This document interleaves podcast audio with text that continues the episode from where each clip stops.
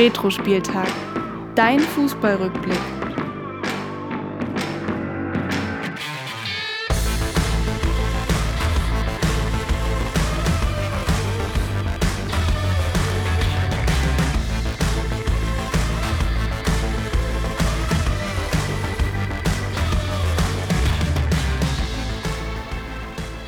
Ja, und damit hallo und herzlich willkommen hier bei Retro Spieltag, dein Fußballrückblick. Mein Name ist Willi Nowak und mir gegenüber sitzt auch heute wieder mein Kumpel Florian. Florian, ich grüße dich.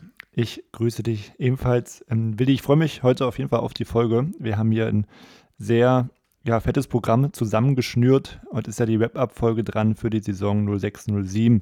Wir haben die zweite Bundesliga, den DFB-Pokal, die Champions League und den UEFA Cup heute mit dabei und dann auch noch auf leeren Magen, Willi. Ich hoffe, wir halten das durch. Stimmt. Wir nehmen heute ähm, schon relativ zeitig auf. Letztes Mal haben wir daraus gelernt, wenn man zu spät aufnehmen will und dann noch technische Probleme hat, dann wird es spät. Von daher heute lebt ihr zwei ganz frische Präsentatoren und ähm, ja, ich bin gespannt, was uns der Abend trotzdem noch so bringt. Es geht ja langsam auch auf den Herbst zu. Ähm, der Oktober steht bevor, die kalte Jahreszeit und vielleicht auch wieder eine Zeit, wo man sich ein bisschen einkuscheln kann auf der Couch mit einer Tasse Tee. Florian, bist du eigentlich so ein Typ, der sich auch mal hier beim Fußball ein bisschen einkuschelt oder dann doch eher das Bier? Nee, also so im Winter, im Dezember, dann ähm, ja, trinke ich auch gerne mal ein, ein Heißgetränk und murmel mich hier in meine Decke ein. Also ich habe hier eine Kuscheldecke liegen und dann meistens ist es so, wenn ich Freiburg schaue, dann komme ich relativ schnell ins Schwitzen, dann kommt die Decke auch wieder relativ schnell weg.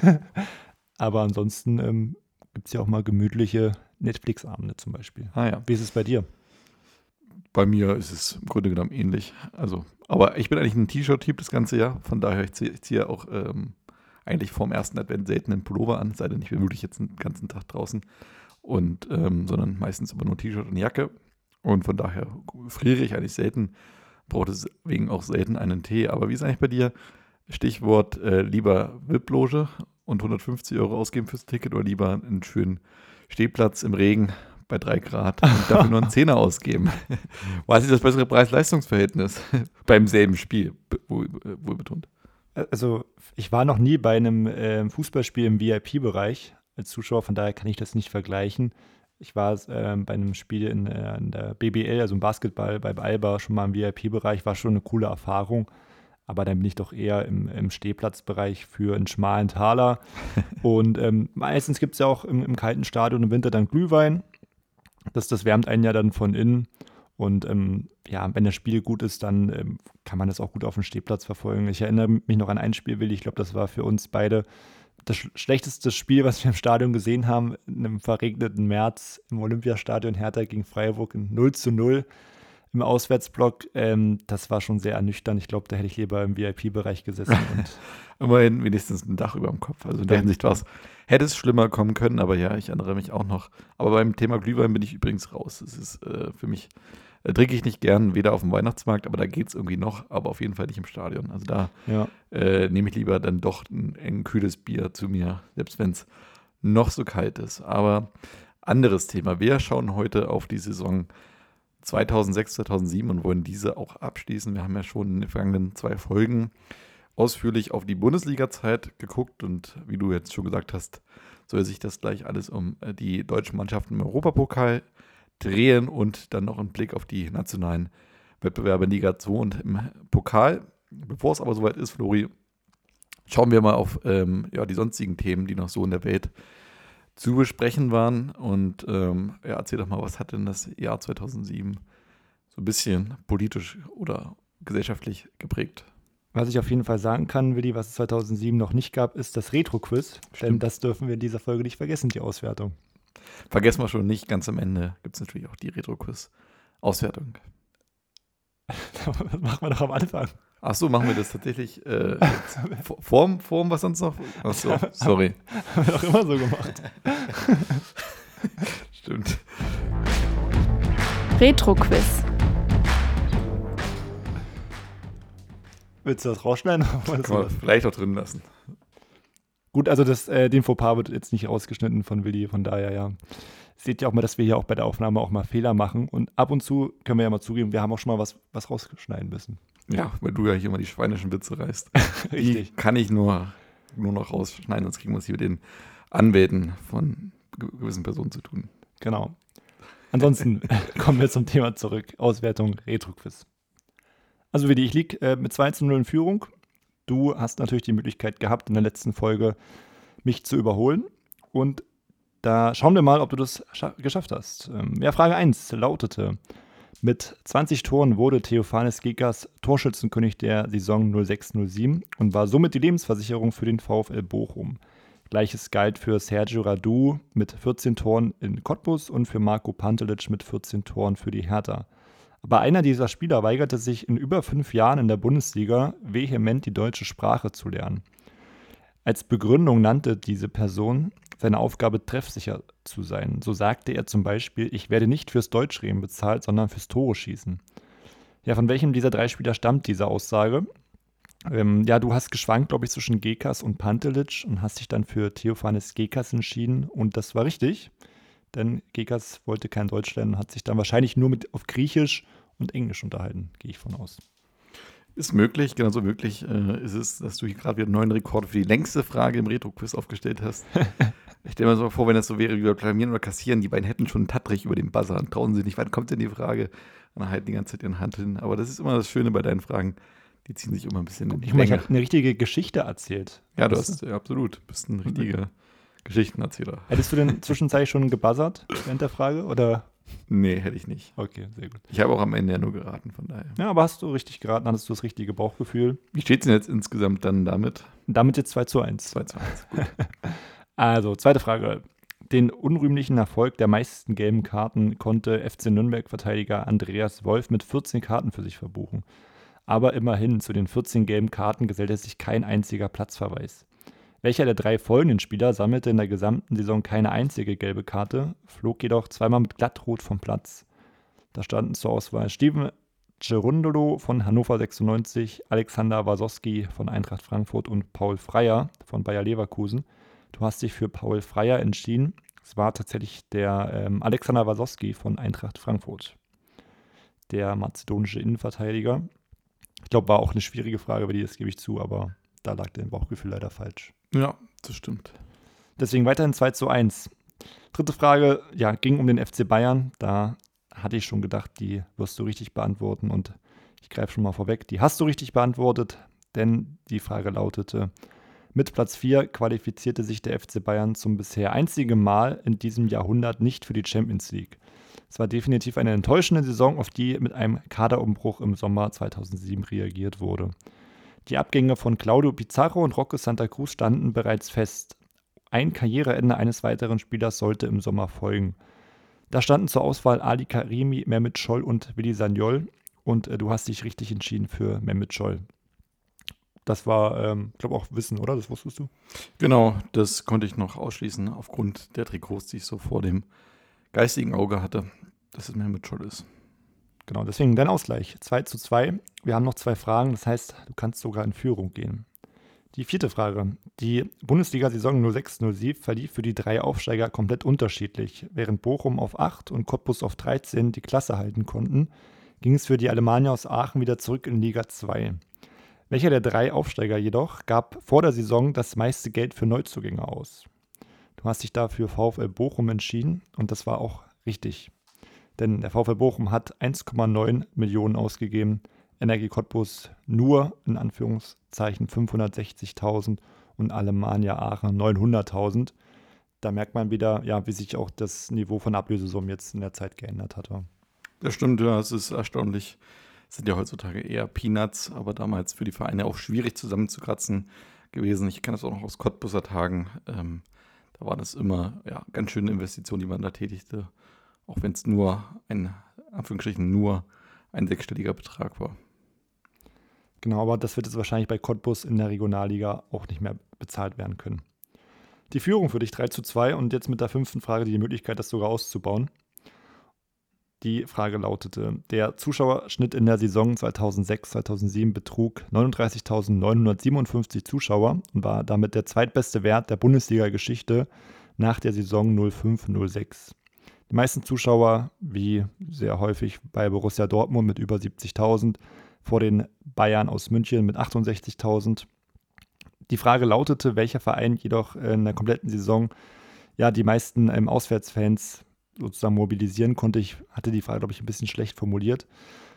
Kriegst jetzt ehrlich gesagt auch nicht besser hin, die zu formulieren. du ich glaube, es einfach nur, wie, ich glaube, ich glaube, das Wort ist einfach Auswärtsfahrerschnitt. Welche Mannschaft hatte, äh, der Auswärtsschnitt quasi sozusagen. Ich glaube ich nicht Auswärtsfahrerschnitt, sondern Auswärtsschnitt. Aber ja, du, alles gut. genau, du hast die Frage dann auf jeden Fall verstanden und ich hoffe, wir konnten es für euch an den Empfangsgeräten auch verständlich machen. Ich denke mal, wenn ich die Summen nenne der Vereine, dann wird es auch ein bisschen klarer. Ähm, standen zur Auswahl Schalke, äh, die Bayern und Werder Bremen. Du hast dich für Bayern München entschieden. Tatsächlich ist Werder Bremen richtig, denn die Gesamtzahl der Zuschauer bei den äh, Bremer Auswärtsspielen betrug 759.000 die Gesamtzahl der Zuschauer bei äh, den Münchner Auswärtsspielen 746.000 und bei Schalke 725.000. Trotzdem wie die Führung, 3 zu 2. Kann man zufrieden sein, oder? Guter Auftakt, besser als in der letzten Staffel. Von daher, ich glaube, insgesamt nach drei Staffeln führe ich ja noch mit 2 zu 1. Richtig, richtig. Von daher, insgesamt, glaube ich, jeder ein guter Start. Du kannst heute nachlegen. Und ich habe ja schon vorhin kurz angekündigt im Vorgespräch, aus meiner Sicht ähm, die leichtesten Fragen, die ich dir je gestellt habe. Das hast du mir schon mal gesagt und dann habe ich ganz schön äh, gezittert hier, als ich dann die Fragen gehört habe. Tja, ich will dich auch ein bisschen unter Druck setzen. Von daher schauen wir mal. Aber mit einer guten Recherche hast du vielleicht alle Antworten auch so gefunden. So, jetzt aber schauen wir mal auf, äh, was sonst noch so geschah. Und ähm, wir können ja mal ein bisschen auf die politischen und gesellschaftlichen Themen in Deutschland und in der Welt blicken. Genau, das ist genau mein Thema, denn ähm, ich habe das auch recherchiert. Ähm, ja, für die Deutschen vielleicht eher ein Jahr, wo es äh, viele, viele Beschwerden gab, denn die Mehrwertsteuer ist 2007 im Januar ähm, angehoben worden von 16 auf 19 Prozent. Die 19 Prozent haben wir ja 15 Jahre später immer noch. Und ansonsten hat der Bundestag ein neues ähm, Gesetz verabschiedet, entgegen vieler Prozesse, Proteste, nicht Prozesse, dass das Rentenalter bis 2029 schrittweise erhöht werden soll auf 67 Jahre. Und ich glaube, ähm, ja, das Thema Rente ist ja auch irgendwie ein eigenes Thema. Da bin ich mal gespannt, wie es bei uns dann aussieht in 40 Jahren. Also wir haben noch einiges vor uns. Ansonsten, Willi, du als großer Apple-Fan, 2007 auch ein gutes Jahr für dich. Damals, ähm, würde ich fast behaupten, kannte ich die Marke Apple nur vom iPod. Von daher mit dem iPhone, was damals vorgestellt werden konnte, konnte ich noch nicht viel anfangen. Aber was natürlich auch sehr witzig ist, wenn man sich das aus der heutigen Sicht mal anguckt, dieses Smartphone, was da vorgestellt wurde, war ja auch revolutionär und sind natürlich auch schon viele Features, die ja auch dann weiterentwickelt wurden, aber trotzdem am Ende war es eigentlich gar nicht so interessant. Also es hatte natürlich schon einen Browser, was damals cool war und es konnte schon Fotos machen, aber am Ende war der Funktionsumfang dann doch sehr begrenzt aus heutiger Sicht natürlich. Aber ich kann mich auch noch damals erinnern, dass man, dass ich immer sehr skeptisch war bei Touchscreen-Handys. Also ich weiß so, Echt? einige Mitschüler hatten so, glaube ich, dann so 2008 oder spätestens 2009 schon Touchscreen-Handys, die aber damals noch so, wo man so richtig drücken musste. Weißt du, was ich meine? Also das waren dann nicht so, so wo man nur so tippen, sondern wo man so richtig noch ja, den, auf das, den, der Bildschirm drücken musste. So ein bisschen wie am Nintendo DS. Ja. Und das fand ich immer ein bisschen als, naja, bucklig und dachte mir so, was ist der wirkliche Vorteil gegenüber einem ähm, ja, guten alten Tastenhandy von Sony Ericsson, Nokia, Blackberry oder sonst wem. Und das hat tatsächlich sich erst bei mir geändert, wo ich das erste Mal einen iPod in der Hand hatte. Das war dann bei mir der iPod Touch. Habe ich damals, als ich in Amerika war, für ein Jahr mir gekauft und ähm, ja, seitdem ist man quasi nicht mehr vom Touchscreen weggekommen und heutzutage ist ja alles andere auch ein bisschen unvorstellbar. Aber klar, das iPhone hat auf jeden Fall damals einiges für die Entwicklung der Smartphones getan. Und ähm, wie gesagt, wer guckt einfach mal das alte Video rein, iPhone Vorstellung 2007. Das ist ziemlich kurios. Ähm. Hm. Ja, 2007 war auch so ein bisschen das Jahr, also so ging es mir, da hatte man noch Angst, wenn man mit dem Handy auf, ins Internet geht. Das stimmt, absolut, total. Das hat sich auch erst mit den Smartphones dann so ein bisschen geändert, dass man Datenvolumen hatte. Ja. Kannte man ja davor auch nicht. Ich weiß sogar noch, mein erster Handyvertrag. Dann, als ich in Deutschland zurückkam, 2000, 11 quasi, dann hatte ich einen Samsung Galaxy, hatte damals noch natürlich auch für Schüler bezahlbar, deswegen auch nicht so teuer. Ich glaube, 10 Euro im Monat hatte, glaube ich, 200 Megabyte. 200 Megabyte? Ja, mein zweiter Handyvertrag, den ich dann quasi mir selber gekauft habe, dann mit, äh, mit 18, glaube ich, waren sogar nur 750 Megabyte. Das klingt aus heutiger Sicht übelst wenig, aber es Wie hat damals halt heute? für. Wie viel hast du heute? Ich habe mittlerweile, ich glaube, 36 Gigabyte oder sowas. Aber brauche ich ehrlich gesagt auch nicht. Das ist, äh, ist zu viel. Aber damals, äh, ja, also wenn du halt nicht Videos runtergeladen hast, bist du damit auch gut hingekommen. Also für Fotos und sowas hat es auch vollkommen gereicht. Ähm, und halt fürs Browsen, wenn du jetzt nicht bei YouTube oder bei, weiß ich nicht, sonstigen Anbietern warst, dann ging das auch klar. Du hast halt alles runterladen müssen, sozusagen speichern müssen beim Streaming oder sowas. Aber ja, aus heutiger Sicht irgendwie unvorstellbar die Daten. Definitiv. Also mit 200 Megabyte würde selbst ich nicht über den Monat kommen. Aber 36 Monate, äh, 36 Gigabyte, das würde für mich, weiß ich nicht, für ein Jahr reichen. aber nun gut. Ansonsten, also iPhone auf jeden Fall gute News im Jahr 2007. Es gab aber auch noch weitere schlechte News, die wir damals zu vermelden hatten, denn ähm, ein Orkan namens Kyrill fegte über weite Teile Europas hinweg und äh, forderte 34 Menschenleben und mindestens 8 Milliarden Euro Sachschaden alleine in Deutschland. Hast du da noch Erinnerungen an den, an den Orkan? Ja, tatsächlich. Also, weiß nicht, ob du noch Erinnerungen hast. Ja. Aber äh, ich erinnere mich noch auch, dass wir damals schulfrei bekamen im Laufe des Tages. Meine Schwester war noch mit äh, auf unserer Schule und wir sind dann zusammen ähm, nach Hause geschickt worden oder nach Hause gefahren. Äh, sie hatte damals schon ein Auto, war in der 12. Klasse und ähm, tja, dann weiß ich noch, dass man eigentlich so dachte, ist ja gar nichts los. Also warum ging es jetzt nach Hause? Weil eigentlich bis es dunkel wurde gar nicht so stürmisch wurde. Ähm, aber ich war damals auch bei meinen Großeltern dann gewesen, tagsüber. Und da hast dann schon gemerkt, da sind irgendwelche größeren Äste abgebrochen. Und dann erinnere ich mich auch noch an eine Nachricht von meinem Kumpel Kevin damals, der mir dann per SMS schrieb. Kevin Das- B. Punkt.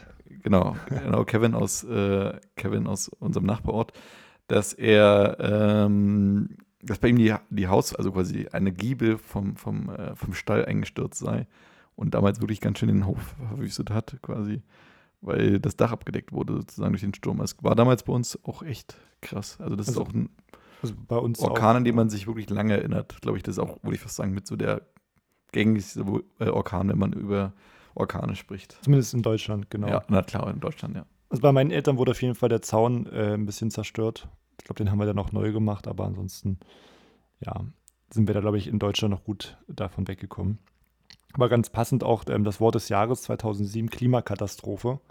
Äh, könnte auch das ähm, Wort des Jahres 2022 eigentlich sein. Aber ich glaube, es ist so eine Zeit, wo man gerade so das Umdenken, wo das Umdenken anfängt, auch bei, bei der breiten Bevölkerung, glaube ich.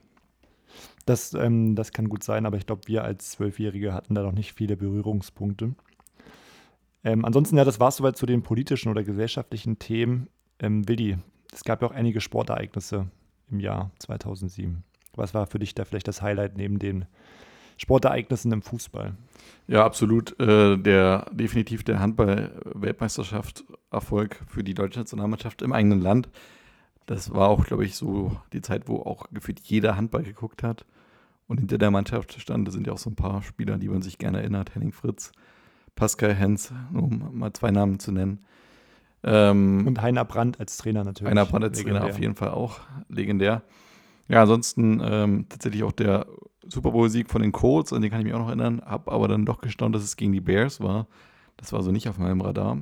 Und ähm, ja, auch sonst natürlich die Tour de France, äh, die damals negativ in die Schlagzeilen gerät, weil mehrere Favoriten da während der Tour noch des Dopings überführt wurden, ähm, unter anderem Mikael Rasmussen, der Däne, oder Alexander Vinokurov aus der Ukraine.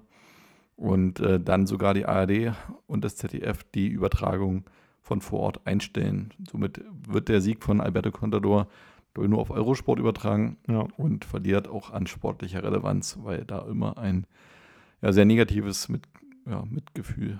Ich glaube, in Sachen einhergeht. Doping war das auf jeden Fall der negative Höhepunkt der, des Radsports und äh, mittlerweile 15 Jahre später ist das Doping ja doch, das Thema Doping im Radsport doch ein sehr kleines geworden, auch wenn es natürlich immer noch äh, irgendwo im Hinterkopf mit dabei ist, aber die ARD ist ja da jetzt weiterhin ähm, immer fleißig am Übertragen.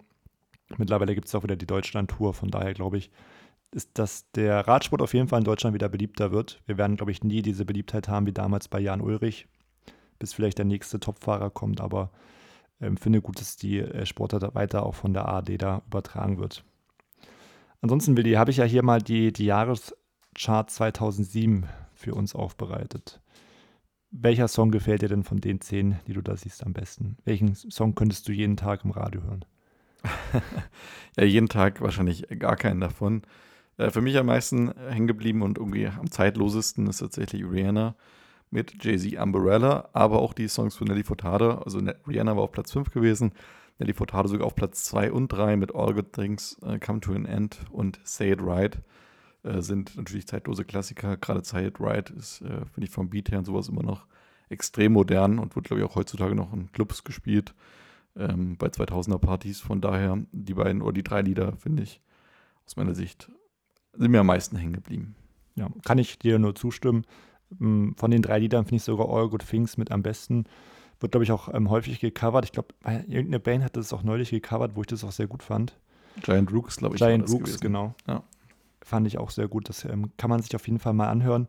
Ähm, Platz 1, dass ihr das auch wisst, ein Song, den ich damals schon nicht gerne gehört habe, den ich heute auch nicht gern hören würde. DJ Ötzi und Nick P., ein Stern, der deinen Namen trägt. Gut, äh, machen wir weiter mit den, mit den Kinocharts, Willi. Da haben wir jetzt die zehn erfolgreichsten äh, Filme da aufgelistet. Welcher Film ist denn ein Film, den du auch dir heute nochmal ansehen könntest? Für mich, äh, mein Lieblingsfilm aus diesen Top Ten ist, glaube ich, Die Simpsons, der Film. Auch ein Film, den ich unzählige Mal gesehen habe, der so viele schöne Gags hat und ja, so ein bisschen aus meiner Sicht äh, der Höhepunkt von der Simpsons-Serie dann auch war. Also auch ein guter Höhepunkt und ist mein Favorit aus diesen zehn Filmen. Okay, meiner wäre Harry Potter und der Orden des Phönix. Ich finde generell die Harry Potter-Filme sehr gut. Dachte auch, dass es deine Antwort ist. Du bist ja auch eigentlich großer Harry Potter-Fan. Ja, aber ehrlich gesagt, Orden des Phönix finde ich ist so ein ja, Film, wo ehrlich gesagt nicht so viel passiert. Also es, es ist also so Dolores Umbridge geht einem da tierisch auf die Nerven als Schuldirektorin. Stimmt, ja. ähm, und gut, klar, Sirius Black ist da sehr im Mittelpunkt und so, aber es passiert halt nicht so viel Positives da in, in Hogwarts. Also da kippt so ein bisschen die Stimmung, weil ja auch Dumb äh, Voldemort zurück ist und Dumbledore quasi sozusagen weg vom Fenster ist. Und ähm, ja, das mit Dumbledores Armee und sowas, das fand ich immer ein bisschen ja, anstrengend und äh, irgendwie ist Harry auch so angespannt und hm. ja, da finde ich ehrlich gesagt den sechsten Teil dann wieder besser und ähm, mein Lieblingsfilm von Harry Potter ist eh Teil 3 oder Teil 4.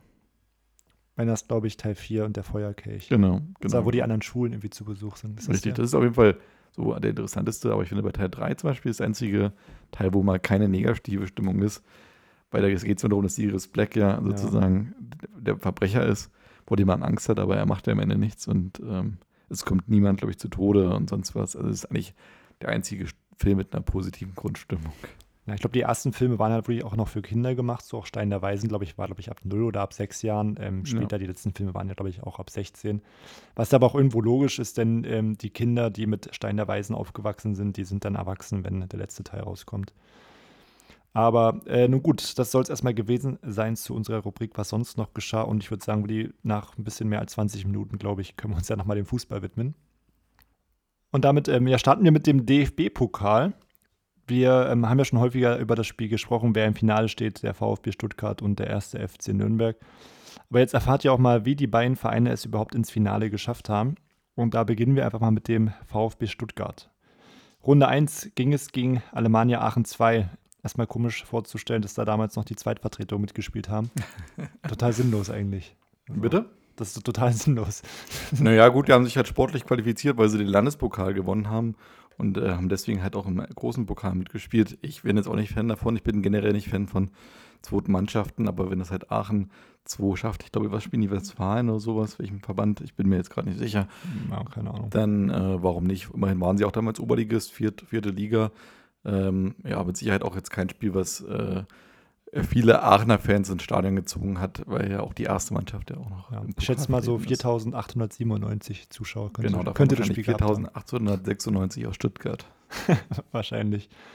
Ja, war für Stuttgart auch ein leichtes, sich da durchzusetzen. 4 zu 0 haben sie gewonnen durch Treffer von Daniel Birovka, Jondal Thomasson, äh, Roberto Hilbert und Kakao. Runde 2 ging es dann weiter in Babelsberg, damals in der Oberliga, in der vierten Liga. Auch wieder vier Tore für Stuttgart, damals noch mit zwei Gegentoren. Trotzdem, ja, weitergekommen, das ist erstmal wichtig. Ähm, Stuttgart ging in Führung mit einem Tor von Roberto Hilbert und einem Tor von Mathieu Delpierre. Babelsberg ist dann nochmal rangekommen durch ein Tor von Ben Hatira. Und ähm, ja, am Ende konnte Gomez den Vorsprung nochmal ausbauen Ben Hatira nochmal verkürzen in der 72. Minute, also kurz vor Schluss.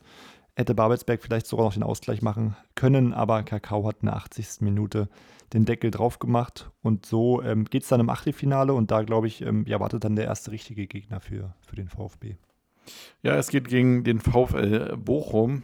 Ja, auch ein kleiner ja, Überraschungskandidat in der, in der ersten Liga gewesen. Nach dem Wiederaufstieg hatte man eine ganz gute Saison gespielt. Und äh, ihm macht Stuttgart auch wieder sehr, sehr gut. Wieder gibt es vier Tore, diesmal durch Gomez und Kakao, sowie zweimal durch Überraschung Thomas Hitzelsberger. Tommy Bechmann hatte zwar nochmal verkürzt auf 1 zu 3 in der 85. Minute, aber eigentlich hat das Stuttgart das die ganze Zeit in der Hand gehabt, das Spiel, und zieht so ins Viertelfinale ein, wo dann ein Verein aus Berlin auf die Stuttgarter wartet, nämlich Hertha BSC. Da hat Stuttgart es insgesamt auch ziemlich gut gemacht. Diesmal nur zwei Tore durch Kakao und Hitzitzberger, aber dennoch ungefährdet weitergekommen. Was mich überrascht hatte, Flori, dass nur 32.000 Zuschauer im Stadion waren. Das fand ich ein bisschen dünn. Also es ist quasi nur eine halbe Auslastung. Das stimmt, gerade wenn man überlegt, das Viertelfinale müsste so ungefähr im März gespielt werden und da war ja Stuttgart auch in der Liga stimmt, sehr erfolgreich, ja. also hätte es da eigentlich Euphorie geben müssen. Ja. Aber da, ähm, das ist tatsächlich richtig. Ja, im Halbfinale ging es für Stuttgart dann ähm, in Wolfsburg weiter. Da haben sie in der 60. Minute das goldene Tor erzielt durch Antonio da Silva. Und damit Stuttgart dann doch auch relativ verdient, äh, ohne Verlängerung oder Elfmeterschießen da ins Finale eingezogen. Und äh, sicherlich dann auch aufgrund des Meistertitels dort der Favorit. Und als Gegner sollte dann der erste FC Nürnberg ähm, erscheinen die sich in der ersten Runde schwer taten gegen ähm, Kloppenburg. Kloppenburg auch in der vierten Liga. Da gewann Nürnberg nur 1 zu 0 durch den Treffer von Ivica Banovic. Und auch in Runde 2 ähm, taten sich die Klubberer ähm, ziemlich schwer. Es ging gegen den SC Paderborn, damals in der zweiten Liga. Paderborn ging in der 60. Minute sogar in Führung, die ähm, Marek Minter in der 82. Minute ausgleichen konnte. Und das Spiel ging sogar in die Verlängerung. Und ähm, ja, Robert Wittek, der zweite Slowake da bei den Nürnbergern, hatte in der 93. Minute das, das 2 zu 1 erzielt. Und damit die Nürnberger ins Achtelfinale geschossen. Und im Achtelfinale ging es dann wieder gegen einen Gegner aus ähm, der zweiten Liga, gegen Unterhaching. Und da waren Elfmeterschießen mit doch sehr wenigen Treffern. Ja, Nürnberg zu Hause vor auch gerade mal 16.667 Zuschauern gewinnt dann am Ende 2 zu 1 nach Elfmeterschießen. Nach 90 Minuten und auch 120 Minuten stand es 0 zu 0. Und ähm, dann kam es zum Elfmeterschießen, wo beide Mannschaften nicht so richtig treffen wollen. Javier Pinola im vierten, äh, als vierter Schütze trifft dann für, zum 1 zu 0 für den ersten FC Nürnberg. Omon Diagbe trifft dann nochmal zum Ausgleich für den ersten FC Unterhaching. Nee, Spielvereinigung Unterhaching heißen sie natürlich. Und dann erzielt Sibon im vierten, mit dem vierten Schuss für den ersten FCN den Siegtreffer. Und am Ende bleibt für Haching nur ein Tor aus fünf Schüssen und davon wurden vier sogar gehalten von Raphael Schäfer. Also auch ein Spiel, was ein bisschen in die Geschichte eingeht. Ja, auch dann im Viertelfinale geht es weiter mit dem Elfmeterschießen. Hier spielt der erste FC Nürnberg gegen Hannover 96 wieder zu Hause und wieder steht es nach 120 Minuten 0 zu 0. Diesmal erleben die 30.000 Zuschauer aber ein wesentlich besseres Nürnberger Team, wesentlich treffsicher. Und so treffen alle vier Schützen vom 1. FC Nürnberg, unter anderem Nari, Pinoda, Pollack und Dominik Reinhardt. Und bei Hannover verschießen unter anderem Silvio Schröter und Jirgi Steiner, sodass Nürnberg dann ins Viertelfinale, ins Halbfinale einzieht, wo der, äh, wo Eintracht Frankfurt wartet. Ich finde es erstmal bemerkenswert, ähm, die Zuschauerzahl auch im Viertelfinale in Nürnberg 31.000, im Achtelfinale nur 16.000. Also ähm, gleich mal verdoppelt. Und auch beim Elfmeterschießen auch ähm, ja, zwei Schützen, die auch beim Achtelfinale angetreten sind. Nari, der dann es besser macht und trifft, und Pinola, der zum zweiten Mal ähm, den zweiten Schuss hat für Nürnberg und zum zweiten Mal trifft. Von daher, Nürnberg kann vielleicht dann doch Elfmeterschießen. Im Halbfinale ging es dann doch deutlich einfacher zu, möchte man meinen. Das war auch doch ein sehr deutliches Ergebnis gegen Eintracht Frankfurt, auch gegen einen Bundesligisten. Hat dann Nürnberg äh, 4 zu 0 gewonnen, sicherlich überraschend in der Höhe. Äh, mittlerweile schon 47.000 im Max-Morlock-Stadion in Nürnberg. Und ähm, ja, auch gut für Nürnberg natürlich, dass sie sehr häufig dann Heimspiele hatten. Das hilft natürlich im Pokal immer. Äh, Treffer im Halbfinale erzielten äh, Marco Engelhardt, Ivan Sajenko, Tomasz Galasek und äh, Ich glaube, Freddy Pagenburg müsste der Vorname sein. Also Pagenburg auf jeden Fall mit dem, mit dem 4 zu 0. Und so haben wir dann das DFB-Pokalfinale der VfB Stuttgart gegen den ersten FC Nürnberg. Sicherlich ein Finale, mit dem man am Anfang der Saison nicht rechnen konnte. Aber ich glaube, ein Finale, was doch für, für Schlagzeilen äh, sorgen sollte und auch ein Finale, an das man sich noch bis heute erinnern kann eigentlich. Stuttgart sicherlich der Favorit als Meister und ähm, ja, im Olympiastadion vor über 70.000 Zuschauer ging es für den VfB dann auch sehr gut los. 1 zu 0 in der 20. Minute durch Kakao, das aber relativ schnell wieder egalisiert wurde von Nürnberg durch ein 1 zu 1 von Marek Mintal. Und da muss man sagen, in der 31. Minute brennen dann Kakao leider die, Sicher äh, die Sicherung durch. Denn in einem Laufduell mit Andreas Wolf, ja, ähm, schlägt Kakao ihm mit Absicht mit dem, mit, mit dem offenen Arm quasi ins, ähm, ins Gesicht. Und das sieht der Schiedsrichter Michael Weiner damals und es gibt glatt rot. Um für so ein Pokalfinale in der ersten Halbzeit eine glatte rote zu sehen ähm, als Stürmer und auch für Stuttgart dann sicherlich natürlich ähm, ja, ein herber Verlust. Und es wird natürlich, soll natürlich schwierig werden dann gegen Nürnberg. Ja, nach der Halbzeit ähm, macht Nürnberg auch dann relativ früh das äh, Führungstor, wieder durch Marco Engelhardt mit dem 2 zu 1. Aber Stuttgart äh, bleibt dran und kann in der 80. Minute ausgleichen durch einen Elfmeter von äh, Pavel Bardo, Pavel Pardo und rettet sich damit immerhin in die Verlängerung. Und in der Verlängerung ähm, gibt es ein Tor, glaube ich, eines der, der schönsten Tore in der Geschichte der DFB-Pokal-Finals durch äh, Jan Christiansen, der sonst bei Nürnberg nie die größte Rolle gespielt hat, aber ich glaube, durch dieses Tor hat er sich unsterblich gemacht, oder? Ich bin kein Nürnberg-Fan, aber ich denke schon. Ja. Kannst du dich noch an das Tor erinnern? Ja, also dunkel. Also klar, ich habe es ja auch nochmal angeguckt vor dem Spiel. Ähm, und ich wusste auch, dass es noch ein Tor in der Verlängerung war, auch ein äh, Fernschuss. Aber ähm, ja, ich glaube nicht, dass ganz Fußball Deutschland sich noch an dieses Spiel erinnert. Also ich, dafür war das Spiel vielleicht doch etwas zu nischig, aber darüber kann man halt auch streiten. Ja, also da ich das natürlich jedes Jahr im Pokalfinale ähm, ausgetragen wird und nach 15 Jahren ver vergisst man sicherlich auch einiges, aber an das Tor ähm, kann ich mich auf jeden Fall noch erinnern, äh, wie er quasi vom Link, von links außen äh, nach innen zieht und mit rechts über Timo Hildebrand äh, perfekt in den Winkel schießt. Und ich glaube, ähm, Nürnberg war da sicherlich in Ekstase und war auch immerhin schon der, der vierte äh, Pokalsieg für die Nürnberger nach den Jahren ähm, 62, 39 und, und 35. Und wer von euch Interesse hat, das komplette Spiel im Real Life gibt es sogar auf dem YouTube-Channel des DFB. Da ähm, sind wir aber ehrlich, Willi, das haben wir uns äh, zur Recherche nicht angesehen. Das war doch zu viel. Da müssten wir uns auf die, auf die Highlights natürlich beschränken, aber natürlich einer der größten ähm, Erfolge in der, in der Geschichte für, für Nürnberg, für die, für die Vereinsgeschichte und vielleicht sehen wir den Club ja irgendwann später auch nochmal im Pokalfinale.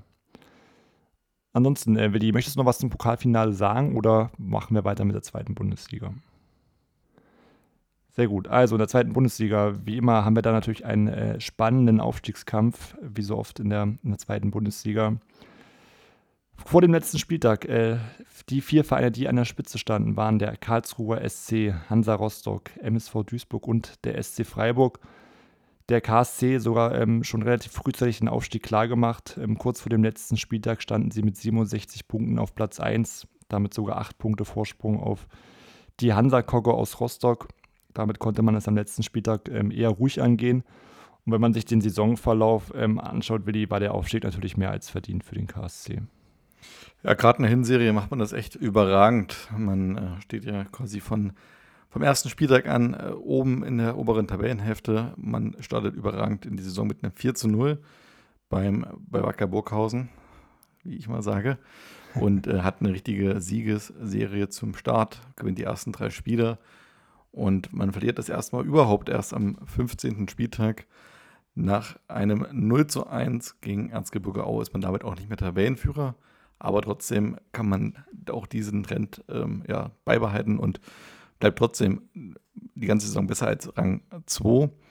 Und so startet man auch gut in die Rückrunde, unter anderem gegen Siege, äh, gegen die direkte Konkurrenz, wie zum Beispiel den ersten FC Kaiserslautern die damals auch noch auf Rang 4 lagen. Und ähm, ja, selbst wenn man auswärts wie am 21. Spieltag beim MSV Duisburg verliert, bei einem direkten Aufstiegskonkurrenten, schafft man es dann doch jede Woche wieder den Turnaround zu schaffen. Und ähm, ja, am Ende, wie du es gesagt hast, ist man verdient vorn. Man bekommt auch die Zweitligameisterschaft, glaube ich, anerkannt, auch wenn es damals noch keine Trophäe dafür gab. Aber ja, am Ende ist man mit großem Abstand dann vorn und freut sich über den ersten Platz und den damit verbundenen Aufstieg. Und wenn wir mal einen Blick auf die Kader werfen, sind ja auch ein paar Spieler dabei, die man ähm, ja immer noch in Erinnerung hat. Also ich glaube auch Mario Eggimann würde ich da mal mit Mike Franz dazuziehen, die beide eine sehr, sehr gute Innenverteidigung gebildet haben. Einen Giovanni Federico, der extrem gut im Mittelfeld spielte. 19 Tore in 34 Spielen sind ein wahnsinniger Wert. Edmond Capellani kam auf 17 Tore in 30 Spielen als Stürmer. Und ähm, ja, das ist einfach eine sehr, sehr gute Mannschaft, die dann auch in der Bundesliga vielleicht ganz gut mithalten kann. Ob das so stimmt, werden wir mal später drauf gucken. Aber erstmal finde ich eine sehr, sehr gute Mannschaft beim KSC, sehr ausgeglichen, ohne größere Schwachstellen. Ja, also man sieht auch mit 69 Toren auch die beste Offensive und äh, wie du schon gesagt hast, Federico, Federico glaube ich, damals für die zweite Liga ein sehr, sehr guter äh, Spielmacher und natürlich auch sehr bemerkenswert, dass der KSC nie schlechter war als Platz 2. Von daher Aufstieg well deserved. Ähm, machen wir weiter mit dem, mit dem zweiten Aufsteiger. Das ist dann am Ende Hansa Rostock geworden. Ähm, ja, der Saisonstart war ähnlich gut. Man startete mit einem 0 zu 0 gegen Freiburg und ähm, ja, gewann dann einige Spiele, spielte einige Male auch unentschieden, äh, war auch ein Unentschieden gegen den KSC dabei am 13. Spieltag, ein, ein 4 zu 4. Ansonsten die erste Niederlage, die hagelt das erst in der Rückrunde am 18. Spieltag, auch dann gegen den SC Freiburg mit 1 zu 0. Das heißt, die komplette Hinrunde hat man äh, nur Siege und Unentschieden eingefahren. Und damit war man auch in der kompletten Hinrunde ähm, auf einen Aufstiegsplatz. Ähm, außer an den ersten Spieltagen war man dann doch lange Zeit Zweiter oder Erster. Ja, nach der Winterpause, nach der Niederlage gegen Freiburg, gab es noch eine weitere Niederlage gegen Aue. Damit rutschte man auf Platz 3 ab. Aber dadurch, dass man dann die nächsten Spiele auch sehr gut bestreiten konnte, ähm, kein Spiel mehr verloren hat bis zum 30. Spieltag, ähm, hat sich die ähm, Hansa-Kogge wieder da stabilisieren können, hat sich den zweiten Platz zurückerobert am 24. Spieltag und sollte den bis zum letzten Spieltag nicht mehr, nicht mehr hergeben. Und ähm, der Aufstieg stand dann am 34. Spieltag ähm, fest. Die hatten es in der eigenen Hand und gewannen dann 3 zu 1 in Hunterhaching und damit Rostock gemeinsam mit dem KSC dann aufgestiegen. Da vielleicht auch ein, zwei Worte zum Kader. Im Tor ähm, ja auch Hansa-Legende Matthias Schober, der da ein sicherer Rückhalt war und auch dafür sorgte, dass Hansa da aufsteigen konnte und auch ähm, ja, die beste Abwehr stellte mit nur 30 Gegentoren in 34 Spieltagen sicherlich eine herausragende Leistung. Ansonsten war jetzt die Offensive gar nicht ähm, vergleichsweise so stark wie die vom KSC. Man erzielte nur in Anführungszeichen 49 Tore und der beste Torschütze war Enrico Kern mit, mit 12 Treffern. Ansonsten äh, vom Kader her sicherlich noch bekannte Spieler sind äh, René Riedelewitz und Stefan Beinlich, die da auch ähm, ja, sehr gute Leistungen gezeigt haben und damit ähm, Rostock am Ende sicherlich auch ein verdienter Aufsteiger. Damit, ähm, dadurch, dass sie auch nur viele, vier Niederlagen in der Saison schlucken mussten, ja, war das doch relativ solide. Billy, wer folgt dann den beiden noch mit in die Bundesliga?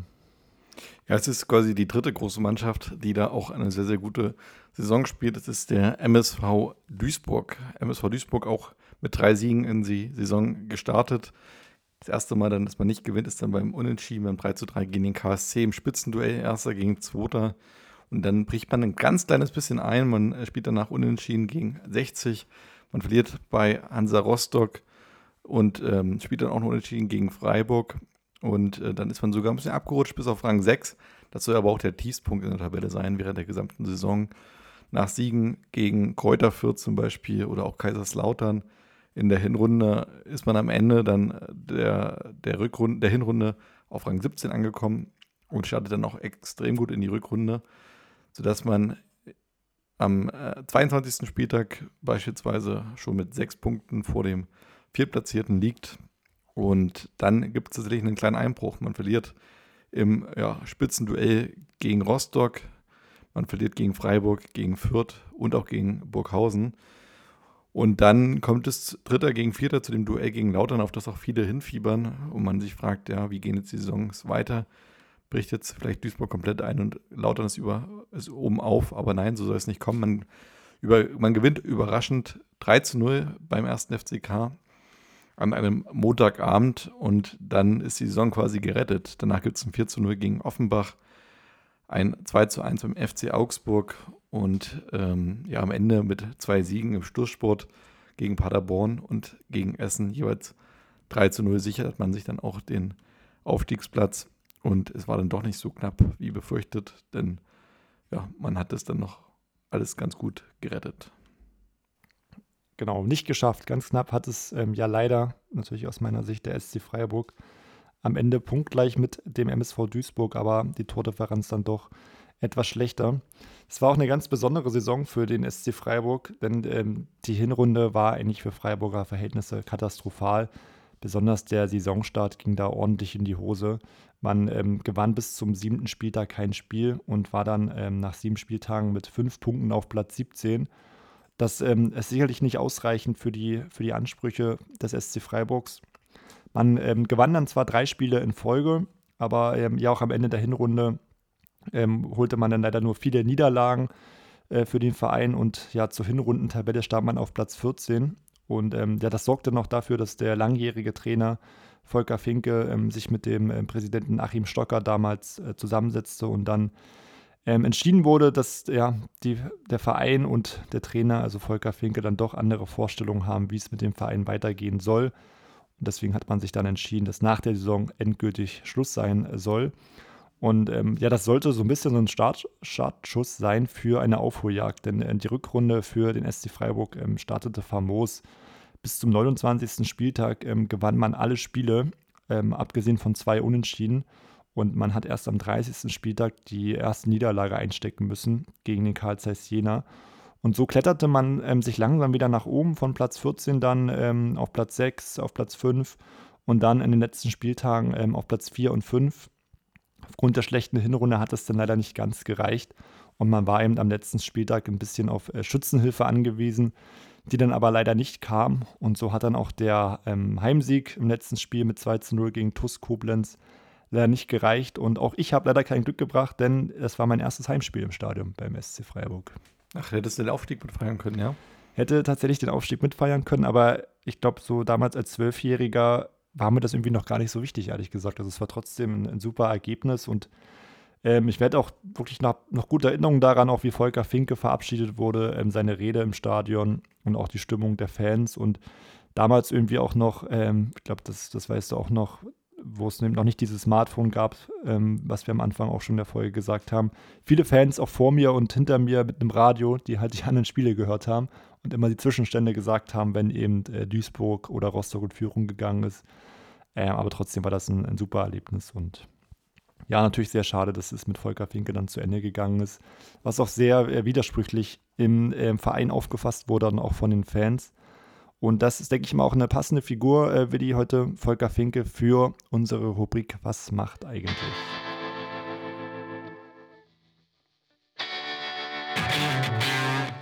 Was macht eigentlich?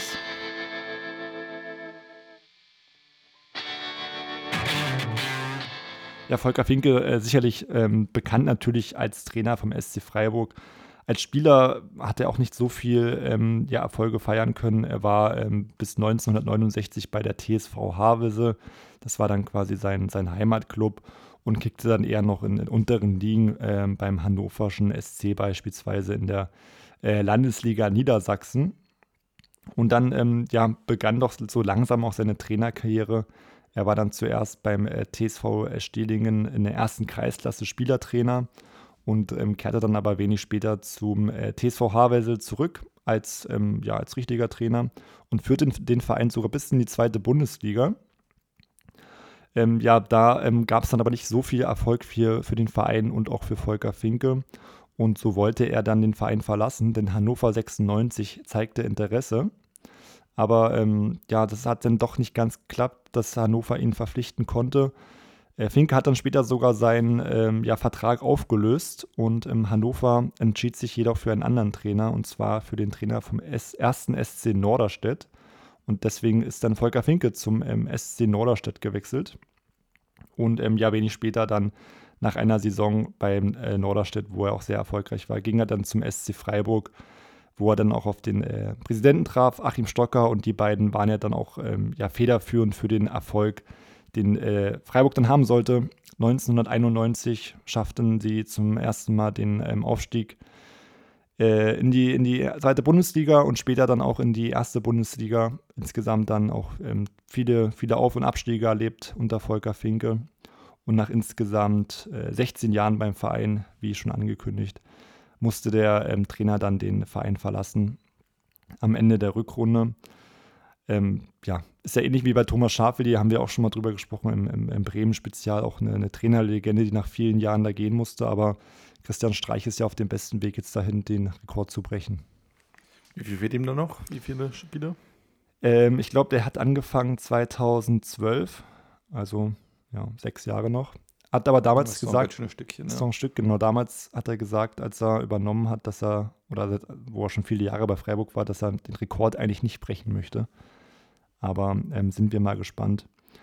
Auf jeden Fall, ähm, wie auch angesprochen, gab es auch viele, die ähm, gegen die Entlassung von Finke waren. Es gab eine Bewegung namens äh, Wir sind Finke, die auch äh, viele Banner verteilt haben.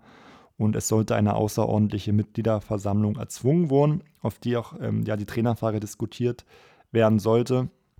Aber das ähm, gelang leider nicht, da äh, nicht die erforderliche Anzahl von Vereinsmitgliedern dafür stummte. Und so ja, kam es dann zum Abschied von Volker Finke 2007. Und ähm, Robin Dutt wurde der Nachfolger beim SCF. Ja, bei Volker Finke ging es dann äh, weiter in Japan bei den Urawa Red Diamonds, wo er ähm, ja, zwei Saisons war. In der ersten Saison ähm, schaffte er den sechsten Rang. In der zweiten Saison wurde er dann auf dem neunten Tabellenplatz. Ähm, ja, beurlaubt möchte man sagen, also sein Vertrag wurde dann nicht verlängert. Und so ähm, ging er dann im Dezember als Manager zurück in die Bundesliga. Sicherlich ein überraschender Schritt. Hätte man nicht gedacht, dass Finke dann nochmal zu einem anderen Verein vielleicht auch geht. Ähm, er ging zum ersten FC Köln und wurde dort dann ähm, Sportdirektor.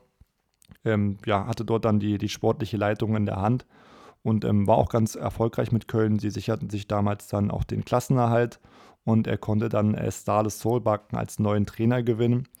Aber bei Köln ähm, ja, lief seine Amtszeit dann auch nicht allzu lange, denn anderthalb Jahre später, im März 2012, wurde in beiderseitigem Einvernehmen ähm, der Vertrag aufgelöst.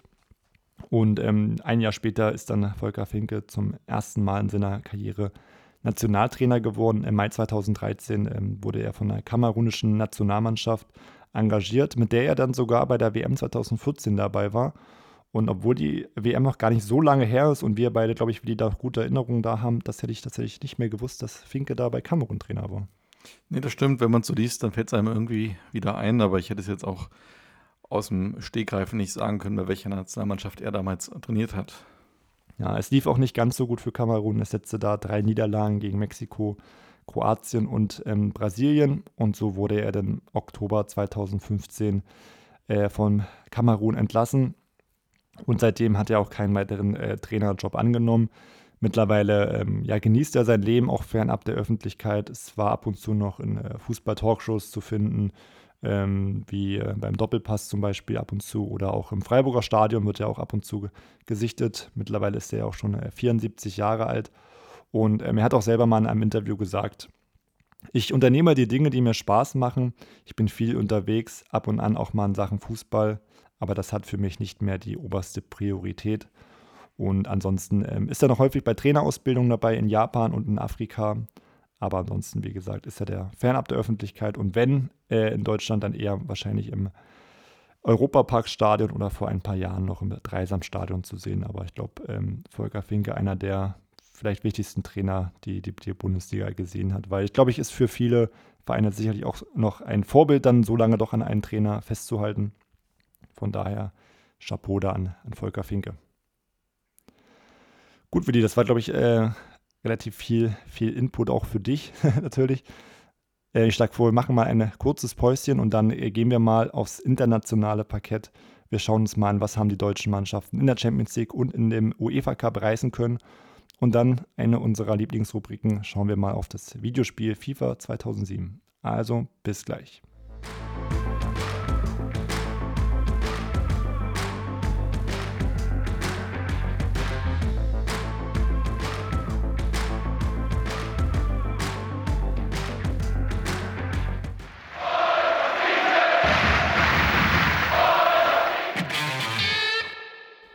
Ja, und damit äh, willkommen zurück zum äh, zweiten Teil der Folge 48. Wir machen weiter mit der Champions League. Da waren auch einige Vereine vertreten, und zwar Werder Bremen, Bayern München und der HSV. Ja, wie haben sich denn die Vereine da ja, geschlagen, Willi? Erzähl doch mal. Ja, über Bremen haben wir ja quasi vor wenigen Folgen schon mal äh, gesprochen und wie die sich damals geschlagen haben. Insgesamt eine sehr, sehr schwierige Gruppe. Man war in einer Gruppe mit dem FC Chelsea, mit dem FC Barcelona und mit Levski Sofia und äh, Bremen startet relativ schlecht in den Wettbewerb, denn man verliert das erste Spiel beim FC Chelsea und spielt danach unentschieden gegen Barcelona, was am Ende aber vielleicht auch ein kleiner Erfolg ist. Und gewinnt dann gegen Levski Sofia, also vier Punkte aus den ersten drei Spielen sind eigentlich okay. Dann gibt es nochmal einen Sieg im Rückspiel bei Levski Sofia und einen Sieg überraschend im eigenen Stadion gegen FC Chelsea, sodass man alles in der eigenen Hand hat im letzten Spiel. Man ist Tabellenzweiter, nee, sogar Tabellenerster, entschuldige, vor Chelsea und vor Barcelona. Chelsea macht seine Hausaufgaben und besiegt dann Levski Sofia und zieht quasi der Tabelle vorbei. Und beim FC Barcelona spielt man dann ja, nicht so überragend. Man verliert 0 zu 2 auswärts und ähm, scheidet damit als Tabellendritter aus. Mit 7 zu 5 Toren hat man insgesamt auch nicht wie in der Bundesliga ähm, ja, unterhaltsam Fußball geboten, sondern eher nur nüchtern gespielt. Aber trotzdem kann man damit am Ende zufrieden sein. Unsere beiden Gäste, Matti und Knie, waren ja auch zufrieden mit der Saison. Da gibt es noch ein paar Saisons äh, in der Zukunft, wo man sich dann ein bisschen mehr ja, blamiert, sozusagen, kann man dann später in einer anderen Folge mal drauf gucken. Und du ja. kannst jetzt mal auf die Saison des FC Bayern gucken, Flori. Ähm, sehr gerne. Für Bayern äh, lief die Champions League-Saison am Anfang äh, sehr gut. Die ersten drei Spiele wurden allesamt gewonnen. 4 zu 0 gegen Spartak Moskau, 2 zu 0 gegen Inter Mailand, 1 zu 0 gegen Sporting Lissabon, 7 zu 0 Tore, äh, 9 Punkte. Ähm, ja, es konnte eigentlich nicht besser laufen. Ja, in den Rückspielen äh, der FC Bayern dann nicht mehr ganz so stark. Ähm, es gab nur noch drei Unentschieden. Man spielte gegen Lissabon 0 äh, zu 0, gegen äh, Spartak Moskau 2 äh, zu 2 und gegen Inter Mailand 1 zu 1. Trotzdem hat das dann doch relativ souverän für Platz 1 gereicht mit 12 Punkten. Man qualifizierte sich damit gemeinsam mit Inter Mailand für das Achtelfinale. Spartak Moskau, der Vollständigkeit halber, ging dann in den UEFA Cup und Sporting Lissabon schied als Gruppenletzter aus. Aber ich denke, mit der ähm, Bilanz kann man da ähm, zufrieden sein als Münchner und hat dann sicherlich auch große Erwartungen auf die K.O.-Runde. Wer sicherlich nicht zufrieden sein konnte, ähm, war, denke ich, der Hamburger SV nach der Gruppenphase. Ja, man hat sich viel vorgenommen. Wir hatten ja auch äh, im Hamburger SV-Spezial mit dem Volkspark-Geflüster schon mal ausführlicher drüber gesprochen, denn man hat ja eine wirklich sehr, sehr gute Vorsaison gespielt und hat sich ja auch dann viel vorgenommen für die internationalen Wettbewerbe, hat unter anderem einen Juan Pablo Sorin verpflichtet, der auch bei der WM gut performt hat. Und damit erhofft man sich, dass man in einer ausgeglichenen Gruppe vielleicht das Weiterkommen schafft. In der Gruppe waren der FC Arsenal, der FC Porto und ZSKA Moskau. Und ja, der HSV startet katastrophal in den Wettbewerb und es gibt drei Niederlagen aus den ersten drei Spielen. Man verliert 2 zu 1 zu Hause gegen Arsenal, danach 1 zu 0 in Moskau und 1 zu 0, nee, Entschuldigung, 4 zu 1 beim FC Porto, sodass man eigentlich schon nach drei Spielen quasi ausgeschieden ist und dann mit dem Rücken zur Wand steht und auch die nächsten Spiele sollen nicht besser werden. Man verliert zu Hause gegen Porto mit 1 zu 3. Man verliert 3 zu 1 beim FC Arsenal. Man hat aus fünf Spielen null Punkte geholt. Am Ende wird es einen Sieg gegen den ZSKA Moskau geben. Und ähm, man ja, verabschiedet sich ein kleines bisschen mit Applaus, 3 zu 2 immerhin, aber mit drei Punkten ist ein Weiterkommen nicht möglich. Man scheidet als Gruppenletzter in dieser doch machbaren Gruppe aus. Ja, ich glaube, die Gruppe war tatsächlich machbar, aber es lag wahrscheinlich auch das Hauptaugenmerk dann im Laufe der Saison oder im Laufe der Hinrunde auf die Bundesliga, wo man ja extrem schlecht gestartet war. Und ähm, ja, dadurch, dass man ja doch die ersten drei Spiele in der Champions League da verloren hat, ähm, hat man wahrscheinlich die Rückrunde in der Champions League da auch ein bisschen abgeschenkt. Aber ich glaube, Platz drei wäre in der Gruppe mindestens drin gewesen. Aber naja, es sollte nicht sein. Und ähm, ja, der Hamburger SV sollte sich ja dann zumindest über die Liga noch für den UEFA Cup für die nächste Saison qualifizieren. Ja, damit haben wir nur eine Mannschaft, wie so oft in der K.O.-Runde der Champions League. Und es ist natürlich der FC Bayern München. Und im Achtelfinale ähm, wartet da, ein, ein echtes Hammer los. Und zwar ging es gegen Real Madrid. Man ähm, spielte zuerst auswärts im Santiago Bernabeo. Ähm, Real startete ähm, besser in die Partie, ging mit 1 0 in Führung durch Raúl. Lucio glich dann in der 23. Minute äh, wieder aus, bevor Raúl und Van Nistelrooy, die ähm, Katalanen, die sind gar keine Katalanen, die Madrilen in äh, Führung brachten, sogar noch vor der Halbzeit mit 3 zu 1. Ähm, dann hat Marc van Bommel in der 88. ein sehr wichtiges Tor erzielt, denn das war das 3 zu 2. Und ähm, damals natürlich noch die Auswärtstore in der K.O.-Runde sehr wichtig. Und es sollte auch wichtig werden, denn im Rückspiel gewann Bayern mit 2 zu 1 durch Tore von Makai und Lucio. Und das Tor von Van Nistelrooy oder die Aufholjagd von Real kam dann leider zu spät, denn aufgrund der Auswärtstorregel ist dann der FC Bayern weitergekommen. Ich denke, gegen Real Madrid damals eine sehr starke Leistung. Und damit war man vielleicht sogar im Viertelfinale der Favorit gegen den AC Mailand? Mit Sicherheit nicht, aber was auf jeden Fall bei dem Spiel hängen bleibt, ist das Tor von Makai. Erste Minute, zehn Sekunden hat es gedauert ähm, und bis heute das schnellste Tor in der Champions League-Geschichte. Higuain stößt an, dabei geht zu Roberto Carlos, dann gibt es eine Balleroberung von Hassan Salihamidzic, der passt rein und Makai steht da, wo ein Stürmer stehen muss oder wo zumindest Makai auf Ball stand als Phantom. Ja, und man führt mit 1 zu 0 und ich glaube, das ist sowas, wo, ähm, ja, du hast es gerade angesprochen, das späte Tor in Madrid und das ganz frühe in München lässt dann so ein bisschen die Stimmung kippen und ähm, am Ende macht man das dann sehr, sehr gut und das Tor ist bis heute unvergessen und für mich eines der Spiele, an die ich mich am meisten erinnern kann aus meinen Kindheitstagen. Immerhin war ich ja damals schon zwölf Jahre und kann mich an diese Anfangsphase noch erinnern und man dachte, man ist im falschen Film, aber es war wirklich genial. Man durfte ja auch meistens nur die erste Halbzeit dann gucken, oder? Das stimmt, ja. Und wir am nächsten Tag Schule. Und als Buskind musste man zeitig raus. Ja, auch gegen Mailand läuft es fast ähnlich wie im ersten Spiel in Madrid. Denn man tritt auswärts an und auch hier gibt es ein spätes Tor, oder besser gesagt sogar drei. Pirlo erzielt in der ersten Halbzeit das 1 zu 0 für den AC Mailand. Van Beuten erzielt den Ausgleich nach 78 Minuten und KK bringt dann die Italiener wieder in Front nach 84 Minuten.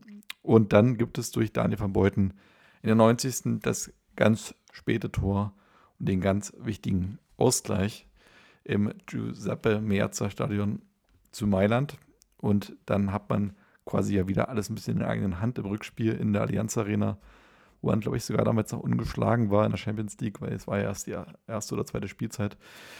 Die zweite müsste es gewesen sein. Genau.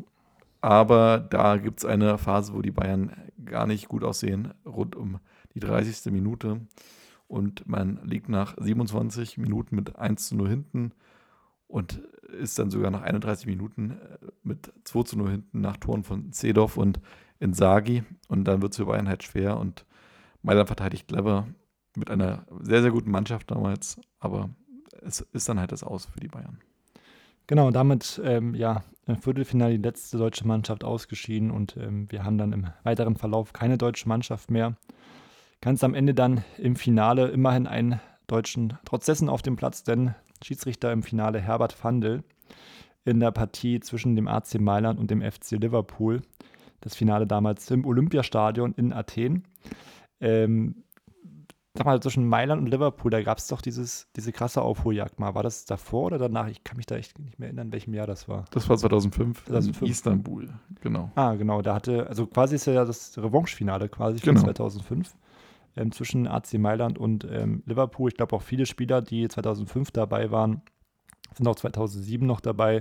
Äh, wenn wir da auf den Kader schauen, ähm, beim AC Mailand in der Startelf, ähm, Tor Dida in der Abwehr, äh, Massimo Odo, Alessandro Nesta, Paolo Maldini und äh, Marek Jankulowski. Sicherlich eine sehr starke Abwehr, aber auch das Mittelfeld äh, glänzt da vor Topstars äh, Genaro Gattuso, Andrea Pirlo, Massimo Ambrosini und Clarence Seedorf und ähm, vorne drin äh, Zehner KK und Filippo Inzaghi.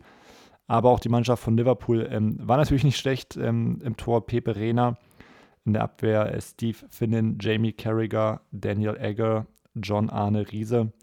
Im Mittelfeld äh, Xabi Alonso, Javier Mascherano, äh, Germain Pernand, Steven Gerrard und im Sturm äh, Budewin Senden und Dirk Hoyt muss sagen, auf dem Papier, wenn ich jetzt doch die Namen so lese, finde ich bei Mailand doch irgendwie die besseren Namen, oder?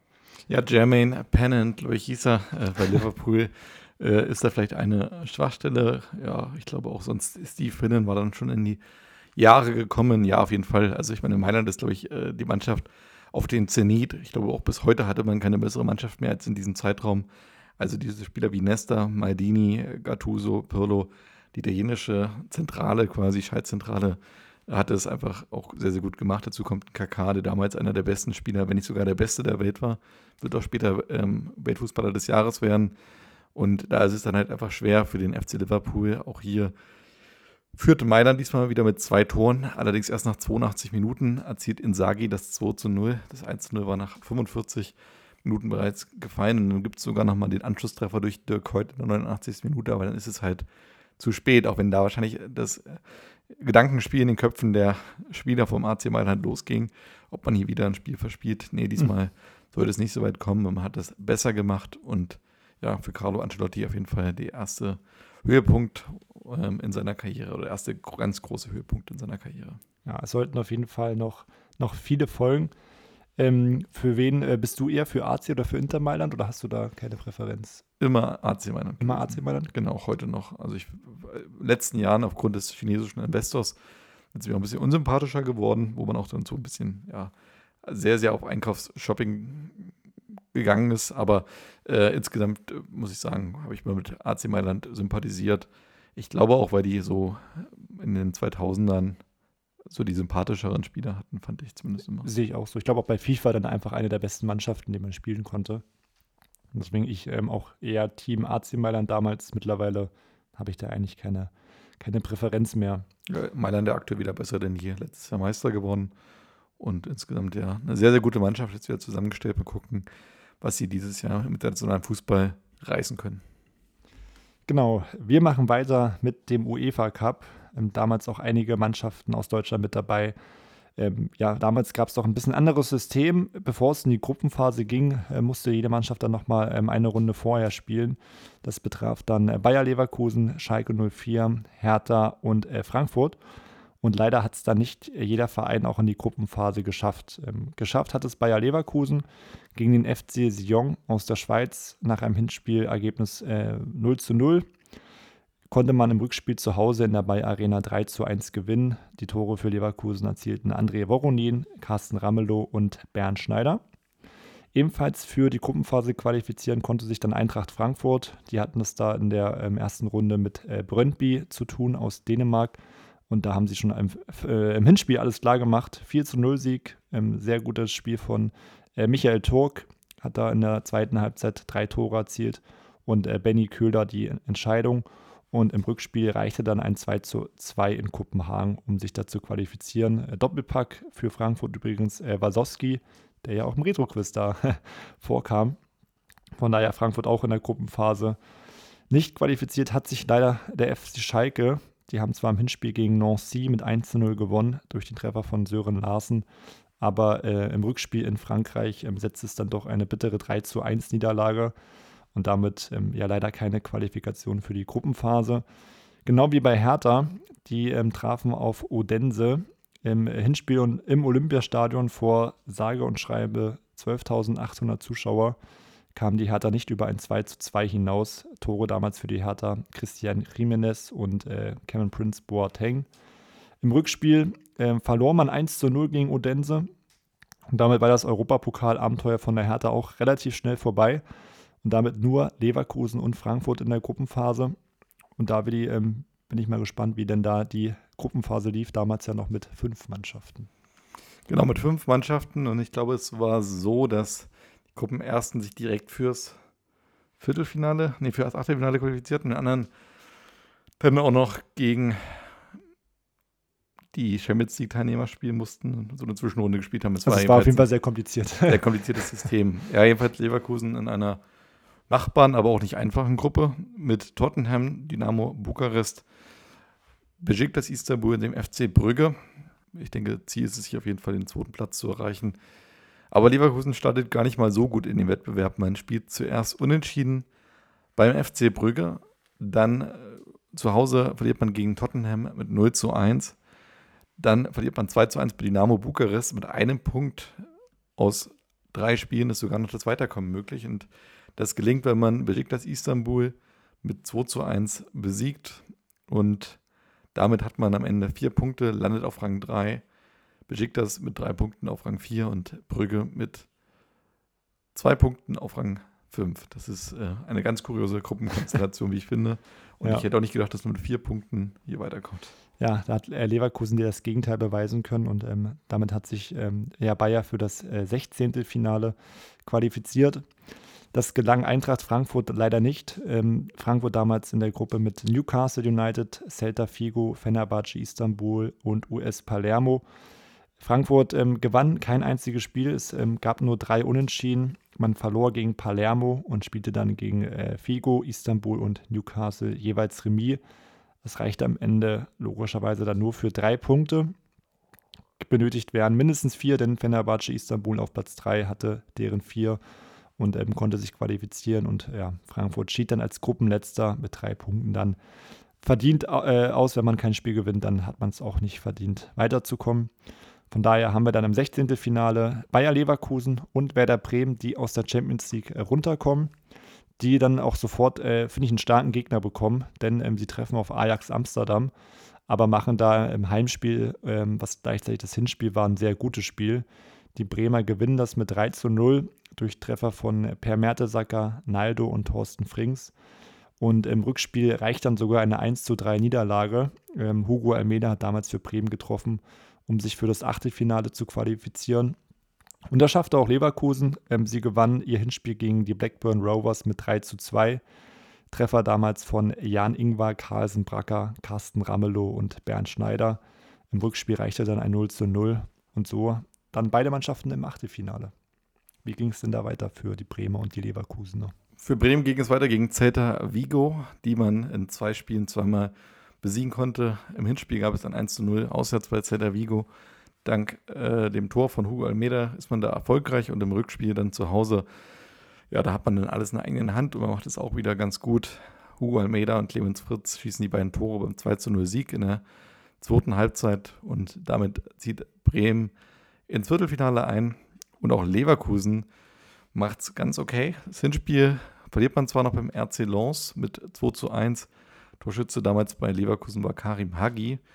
Aber im Rückspiel mit einer überragenden Offensive mit André Voronin und Sergei Barbares erzielt man zwei wichtige Tore, ehe Juan das 3 zu 0 erzielte und damit kommt Leverkusen dann doch ungefährdet eine Runde weiter und ist im Viertelfinale dann gegen Osasuna dran, gegen die nächste spanische Mannschaft.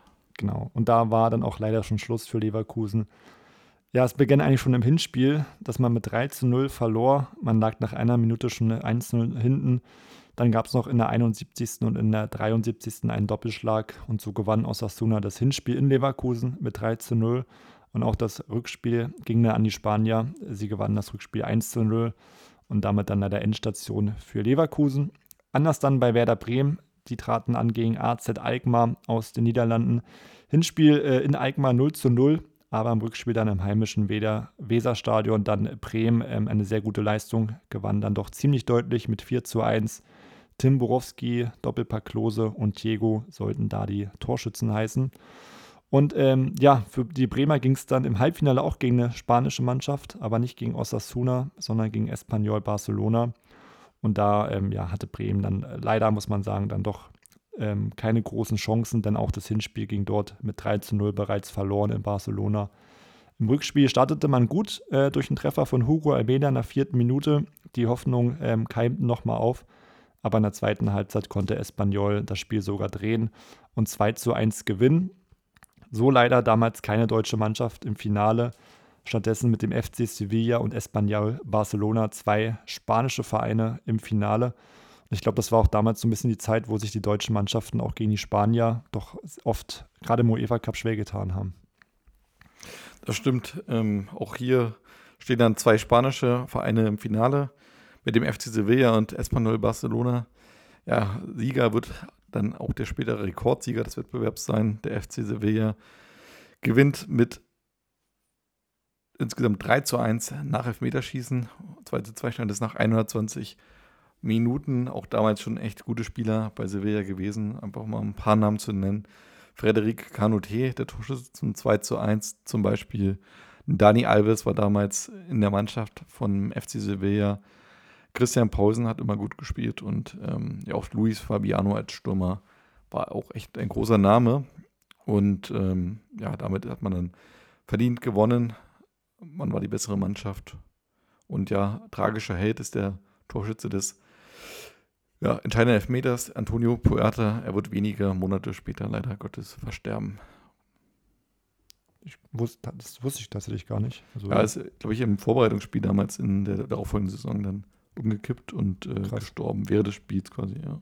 Okay, aber ja, eine, eine, traurige Geschichte auf jeden Fall. Im Elfmeterschießen auch Espanyol einfach äh, nicht gut genug. Von vier Elfmetern ging dann ähm, drei an den Torhüter, also Palop, an, Andres Palop ist vielleicht auch dem einen oder anderen ein Begriff. Damals zum Tor bei Sevilla konnte alle drei parieren und damit dann ähm, Sevilla den UEFA Cup äh, geholt und das sollten sie ja noch äh, ja, viele Jahre später noch einige Male wiederholen.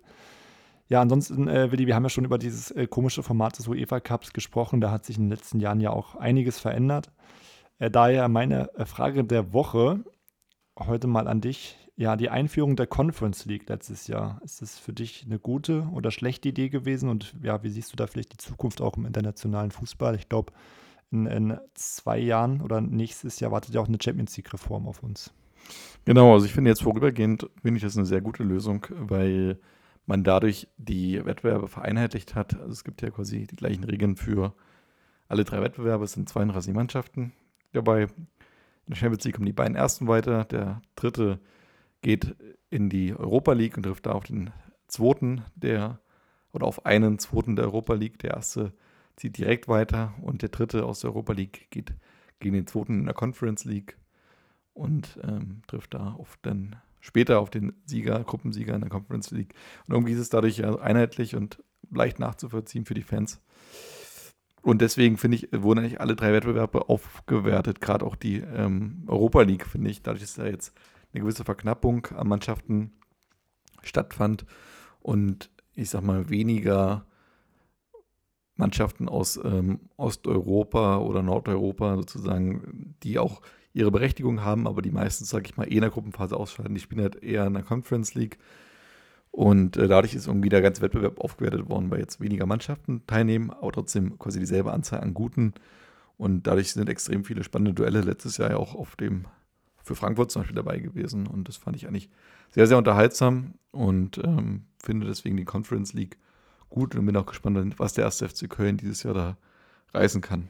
Ja, also ich sehe es eigentlich genauso wie du gesagt hast, die Europa League wurde einfach extrem aufgewertet. Dadurch, dass es jetzt nur noch ähm, 32 äh, Mannschaften sind, hat man da echt viele große Namen auch und ähm, die ist nicht mehr ganz so aufgebläht. Und durch die Conference League ähm, hat man dann, glaube ich, auch ähm, nochmal andere Vereine, die auch international dann was reißen können. Und da denke ich, können wir dieses Jahr auch ähm, gespannt sein auf, ähm, auf Köln. Und ähm, auch da sind ja trotzdem auch attraktive Mannschaften dabei. Also auch im Finale letztes Jahr in der Conference League AS Rum gegen äh, Feyenoord Rotterdam. Äh, sicherlich sehr gute Mannschaften. Auch im Halbfinale Leicester und Marseille mit dabei gewesen. Von daher finde ich das auch eine gute Idee gewesen, obwohl es ja am Anfang doch relativ viel Kritik gab, dass die UEFA da noch einen dritten Wettbewerb macht. Aber ich finde ähm, an sich auch eine gute Idee gewesen und nach, äh, ja, im Nachhinein auf jeden Fall ein Erfolg und man sieht ja auch in Köln, äh, wie groß dann doch die Lust ist, auch international zu spielen, auch wenn es vielleicht nur die Conference League ist. Aber ich glaube, auf internationale Spiele hat dann doch jeder Fan und auch jeder Verein dann große Lust. Vielleicht ist auch für Köln am Ende auch ganz gut, wenn man vielleicht in der Gruppenphase der Europa League vielleicht sowieso ausgeschieden wäre. Und so kann man vielleicht in der Conference League weiterkommen das, äh, und dadurch auch vielleicht für die Fans mehr Reisen ermöglichen. Ja. Muss nicht unbedingt schlecht sein und am Ende, ob man den Cup der Verlierer oder den Cup der Verlierer vielleicht gewinnt, ist ja dann auch irgendwie egal. Aber wofür, wovon ich nicht so ein Fan bin, ist dann von der Champions League-Reform. Du hattest es gerade angesprochen. Es wird ab nächsten, ich glaube, ab nächstem Jahr ist es dann ähm, alles ziemlich kompliziert mit ziemlich viel Rechenspielen. Da treten ja Mannschaften quasi in der Liga an. Ich glaube, jeder, sozusagen alle 32 Mannschaften werden zusammengerechnet. Also es gibt quasi keine Gruppen mehr.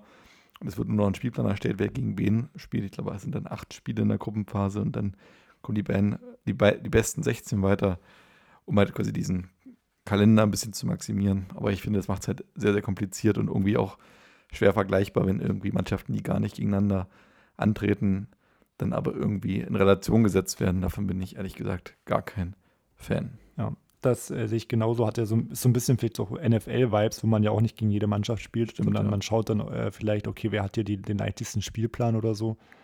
Ähm, ja, mal bin ich mal gespannt, wie das dann genau festgelegt wird, aber ja, wie gesagt, bei der Conference League haben sich ja auch viele beschwert und vielleicht war es eine gute Idee, vielleicht gefällt uns diese Champions League-Idee auch, obwohl ich jetzt auch nicht der Fan davon bin, den Spielplan dann noch weiter aufzublähen. Gut, äh, wir nähern uns hier langsam dem Ende der Folge, haben wir aber noch ein äh, Thema auf der Agenda, worüber wir ja auch gerne sprechen, und zwar FIFA 07. Hattest du dieses Spiel denn überhaupt? Nee, hatte ich tatsächlich ähm, nicht in meinem Portfolio. Kann mich aber auch noch gut an das Cover erinnern mit Lukas Podolski und Ronaldinho drauf. Und auch an sich wurde das Spiel damals sehr weiterentwickelt und man hat so ein bisschen den Rückstand auf Pro Evolution Soccer verkürzen können, denn es wurde erstmals die Physik des Spielers und die des Balls voneinander getrennt, sodass es insgesamt einen wesentlich individuelleren und geschmeidigeren Eindruck erweckte. Und auch Standards wurden mal wieder überarbeitet. Das war ja damals auch so ein Running Gag. Gefühlt jedes Jahr gab es ein neues Standard, ähm, Standardmodell, aber diesmal dann wirklich ein gutes. Und ähm, auch so waren die Pressestimmen eigentlich ganz gut. Also es gibt hier zum Beispiel eine Rezension, die sagt, FIFA 07 ist ganz, ganz vorurteilsfrei, einfach ein tolles Fußballspiel und meiner Meinung nach das bisher beste und realistischste aller FIFA-Versionen. EA hat es tatsächlich geschafft, den Abstand zu Pro Evolution Soccer in Sachen Spielgeschehen auf dem Rasen deutlich zu verkürzen. Hast du das Spiel jemals gespielt? Kannst du dazu eine Meinung bilden? Ich hatte das Spiel tatsächlich äh, für den PC und habe es auch ähm, sehr, sehr viel gespielt. Also es, mir hat das sehr viel, sehr viel Spaß gemacht. Ähm, ich kann hier gar nicht sagen, warum, aber ich glaube, das war eines der wenigen FIFA-Teile, die ich auch einfach ähm, für den PC besaß. Ich hatte, hatte jetzt auch keinen Vergleich zu Pro Evolution Soccer und ich fand einfach bei FIFA immer das Gute, das ist ja auch immer noch so, dass sie einfach diese volle Lizen Lizenzpackung haben. Ähm, von daher ein Spiel, an das ich mich gerne erinnere. Obwohl ich jetzt äh, bei der Recherche mir aufgefallen ist, dass ich doch gewundert habe, wer dann so die, die, die besten Spieler sind. Also die äh, höchste Bewertung damals hatte in Wayne Rooney mit 92. Ja, klar, damals ein großes englisches Talent, guter, guter Premier League-Spieler, aber dass er der allerbeste ist, hat er mich auch gewundert. Tja, Ronaldinho als Coverstar selber nur 91, aber dafür ein etwas höheres Potenzial mit 95 Punkten, aber auch sonst zum Beispiel Gregory Coupé finde ich als Torhüter mit 91 Punkten der beste Torwart nach Buffon im Spiel. Finde ich etwas zu hoch bewertet. Wenn wir auf die Deutschen gucken, bester deutscher Spieler, ja, unter anderem Bernd Schneider mit 87 Punkten. Da ist dann doch die WM scheinbar sehr positiv im Gedächtnis geblieben. Und auch die beiden deutschen Torhüter, Oliver Kahn und Jens Lehmann, haben beide dieselbe Bewertung. Also da wollte man sich nicht unbedingt dem Cleans-Urteil anschließen, sondern hat scheinbar gesagt, ja, die haben beide, sind beide sehr gute Torhüter, auch wenn sie 37 bzw. 36 Jahre schon alt sind. Ja, ich finde auch ganz interessant, ähm, jetzt, was wir hier rausgesucht haben bei der Recherche, die äh, Gesichter der Spieler neben dem Namen hätte ich jetzt anhand der Gesichter nicht erkennen können, muss ich sagen, welche Spieler das sind. Also da sieht man nochmal, wie diese Grafikentwicklung einfach nach vorne gegangen ist. Ähm, früher, früher hat mich das gar nicht interessiert, ob das wie der aussieht, der Spieler. Man hat ihn dann doch irgendwie erahnen können, aber mittlerweile kann ich mir nicht mehr vorstellen, mit solchen künstlichen Gesichtern irgendwie zu spielen. Ja, das stimmt. Das war früher, weiß ich noch, hatte ich mein erstes Spiel, war ja nicht FIFA gewesen, sondern This is Football. Und damals wurde noch geworben mit 500 fotorealistischen Spielergesichtern. Ich glaube, heutzutage, weiß ich nicht, wie viel sind das? Zehntausende wahrscheinlich mittlerweile. Ich glaube, mittlerweile fast, also von den Top-Ligen, die Top-Vereine hat jeder, glaube ich, ein Gesicht. Also, das ist schon verrückt. Auch durch dieses ähm, ja, Motion Capturing ist es, glaube ich, was da genutzt wird. Ja, das ist schon verrückt, wie das, wie das mittlerweile läuft. Ja, ansonsten äh, die größten Talente bei FIFA. Ähm, Theo Walcott, muss ich sagen, habe ich mir immer geholt. War auch in jedem FIFA gefühlt das größte Talent damals. Ja, einer der schnellsten Spieler in meinem Spiel. Mein Lieblingsspieler tatsächlich äh, damals äh, Sergio Aguero, Kun Aguero äh, gewesen, der damals bei Atletico Madrid neu im Spiel war. Fand ich immer einen sehr, sehr guten Spieler. Ansonsten von dem Entwicklungspotenzial, wenn wir da mal noch drauf gucken, ein Spieler, der wahrscheinlich auch nie das Niveau erreicht hat, was ihm prognostiziert wurde, war auch Joan Coquif, der damals als Riesentalent bei Mailand spielte. Oder auch ein Ryan Babel, der zwar dann auch später bei Liverpool noch kickte, aber damals auch 91 Punkte bekam als Prognose bei Ajax Amsterdam. Und Überraschung, ein Spieler, den wir auch schon live haben spielen sehen, das ein oder andere Mal, Johan Jourou vom FC Arsenal, später beim HSV, damals noch mit einer Grundstärke von 64 ausgestattet. Auch ihm wurden 91 Punkte prognostiziert. Ja, kann ich sagen, die 91 Punkte hat er im echten Leben nicht erreicht. Nee, meistens eher tatsächlich ja durch Unsicherheiten im echten Fußball aufgefallen. Ja, ansonsten noch ein Wort vielleicht zum, zum Soundtrack, den wir auch ganz gerne erwähnen. Muss ich sagen, als ich äh, 40 Lieder insgesamt, das erstmal äh, gesagt zu haben, aus 21 verschiedenen Ländern, klingt erstmal gut, aber an sich sind mir da nicht viele Lieder hängen geblieben. Ähm, ein deutsches Lied kam von der Band äh, Doch, was mir jetzt äh, nicht sagt, die Band heißt Doch. Das Lied hieß Wasser in der Zeitung steht. Ähm, noch eine bekannte Band, vielleicht Muse, äh, die mit vertreten waren. Und ähm, ja, das war es dann eigentlich schon soweit, was den Soundtrack angeht. Ich glaube, da hat man sich in den nächsten Jahren dann doch äh, steigern können, meiner Meinung nach. Das stimmt. Und ich würde sagen, damit gucken wir jetzt mal auf das Retro-Quiz Teil 2. Und ich stelle dir noch deine fünf Fragen. Retro-Quiz. Ja, Florian, wenn du beim letzten Mal so lange Fragen gestellt hast, habe ich gedacht, stelle ich dir heute sehr kurze Fragen. Und die heißen heute alle, wer war eigentlich? da bin ich ja mal gespannt. Und damit kommen wir zur Frage 1 und die lautet, wer war eigentlich der Top-Transfer der Saison 2006, 2007? Also welcher Spieler hat die höchste Ablösesumme gekostet? Mhm. War das A. Slatan Ibrahimovic oder B. Andrei Shevchenko oder C. Rüd van Nistelrooy? Gute Frage. Also sind alle Spieler in dem Jahr auch gewechselt. Sind alle Spieler in dem Jahr gewechselt, genau. okay. Rüd van Nistelrooy haben wir auf jeden Fall vorhin bei Real Madrid erwähnt. Bei den anderen Spielern kann ich dir jetzt gar nicht 100% sagen. Also ich glaube, Shevchenko vielleicht zum AC Mailand. Ja, ich müsste jetzt aus dem Bauch hinaus entscheiden, äh, Rüd van Nistelrooy. Alles klar, logge ich ein und wir kommen zur nächsten kurzen Frage, Frage 2. Wer war eigentlich der Torschützenkönig der Premier League in der Saison 2006 2007. War das A. Didier Drogba, B. Cristiano Ronaldo oder C. Wayne Rooney? Hm, also laut der FIFA-Werte muss es ja Wayne Rooney sein. Stimmt. Das ist natürlich die Frage, ob er das auch bestätigen konnte. Ich glaube, 2007 war auch eine Zeit, wo Manchester United sehr erfolgreich war. Deswegen würde ich da jetzt ähm, zwischen Ronaldo und Rooney mal schwanken. Und ich denke, Wayne Rooney hat die FIFA-Spieler da überzeugen können und hat dann auch in der Premier League rasiert. Deswegen sage ich Wayne Rooney.